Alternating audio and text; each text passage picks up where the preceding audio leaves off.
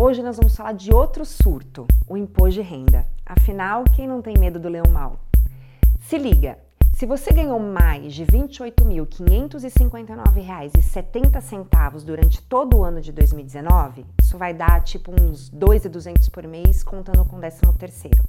Se você ganhou mais de 40 mil reais em coisas não tributáveis, tipo a grana da rescisão, os rendimentos da poupança, LCI, LCA, doação, herança, etc., se você investiu na bolsa, nem que tenha sido um único real, se você tem uns imóveis ou terrenos por aí que custem mais de 300 mil reais, se você é estrangeiro e se tornou residente nesse Brasilzão em 2019, ou se você trabalha no campo e ganhou mais de R$ 145.798,50, então, querido, bem-vindo, você tem que declarar o imposto de renda 2020.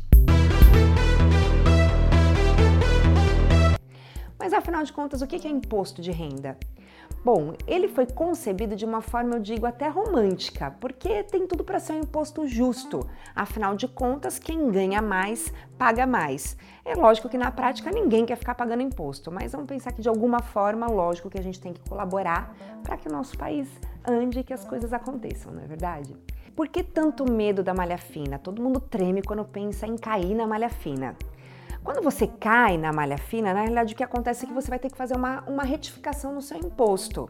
O conceito malha fina é isso mesmo. A tecnologia, a inteligência que tem por trás da, do sistema de imposto de renda, o sistema, a inteligência da Receita Federal, ela é realmente reconhecida no mundo inteiro. É algo é, é para ser copiado pelos outros países, porque é um sistema de cruzamento de informações.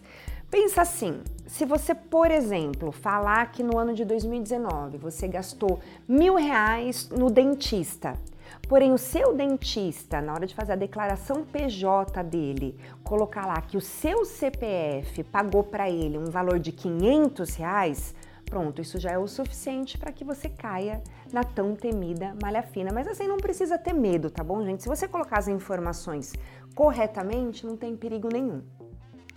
Como você pode ganhar com a restituição? Ganhar com a restituição, vou falar para vocês que é fazendo a coisa certa. A grande sacada aí é de repente investir em alguns produtos que não têm a, a tributação no imposto de renda e tantos outros que têm dedução.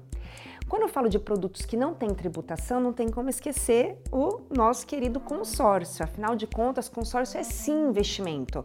Por que, que é investimento? Porque pode te trazer rentabilidade. A atualização da carta de crédito ou a rentabilidade que você tem a partir do momento que você contempla a carta de crédito é sim traz o consórcio para o patamar de investimento. Quando você tem uma carta contemplada, por exemplo, e não usou crédito, você passa a ter rendimentos mensais em cima do valor de crédito dessa carta, mas não existe tributação no imposto de renda. Olha que legal!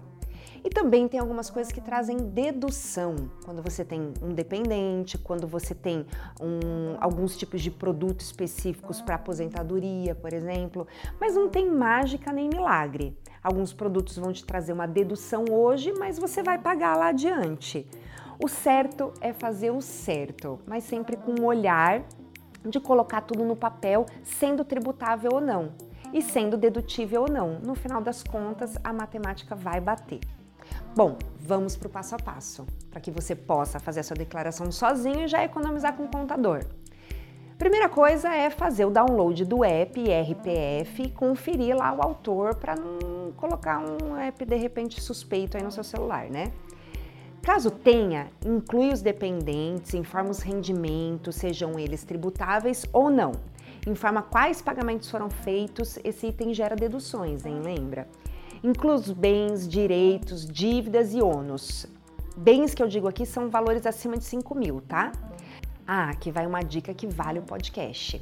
Anota aí www.cav.receita.fazenda.gov.br. Lá você pode conferir se a sua declaração tá ok e deu certo.